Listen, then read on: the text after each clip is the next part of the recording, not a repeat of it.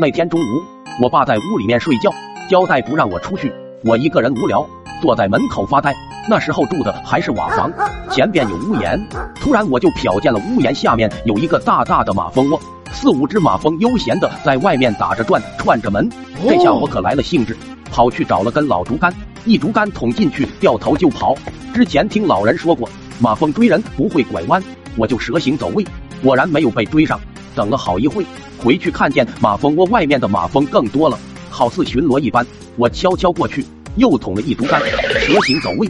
马蜂还是没追上我，两次的成功让我自信心爆棚，胆子也更大了。我又跑过去，一竹竿稳准狠的就把马蜂窝捅了下来，竹竿一扔就跑。只听见后面嗡的一声，感觉有千军万马之势。我依然蛇形走位，逃之夭夭。突然就听见后面一阵开门声：“小崽子，老子睡个觉，你就在外面咚咚咚的搞，皮痒了是吧？”话音刚落，就嗷嗷的叫了起来。我一个急刹车停住，完了，我爹！我急忙往回跑，可是为时已晚。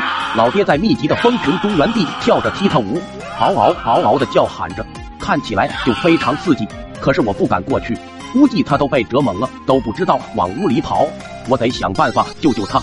想起来电视上很多时候都用火把去吓虫子啥的，但是即使有火把，我也不敢靠近啊。这过去还不被折几个大包？突然看见了放在一旁已经干透的玉米杆，脑袋灵光一现，点燃一根，就像扔标枪似的扔了过去。蜂群好像有所顾及，说明这个方法是可行的。我又连续的扔了几根，很多马蜂被烧的掉在地上扑通，但是空中部队的整体数量好像一点没减少。我准备再点燃几根扔过去，结果老爸的衣服一下被点燃了，这下叫的更大声了。我心里一惊，这可不是闹着玩的。抄起竹竿，鼓起勇气就跑了过去，想用竹竿把老爸身上的火打灭，但是并没有起到很大的作用。慌乱之中，我也被马蜂蛰了几下，一阵钻心的痛。我忍着剧痛，又往老爸身上挥了几下，丢下竹竿就跑。老爸可能是受到了我的启发，一个箭步跑到了我前面，几个大跨步跳进了旁边的大渠里。我也被蛰得受不了，也跟着跳了进去。可是我忘了，我当时还没有学会游泳，咕咚咕咚喝了几口水就沉下去了。醒来的时候已经在岸上了，老爸大口大口喘着粗气，鼻青脸肿的一脑壳包。我还有点没反应过来，刚才咋回事？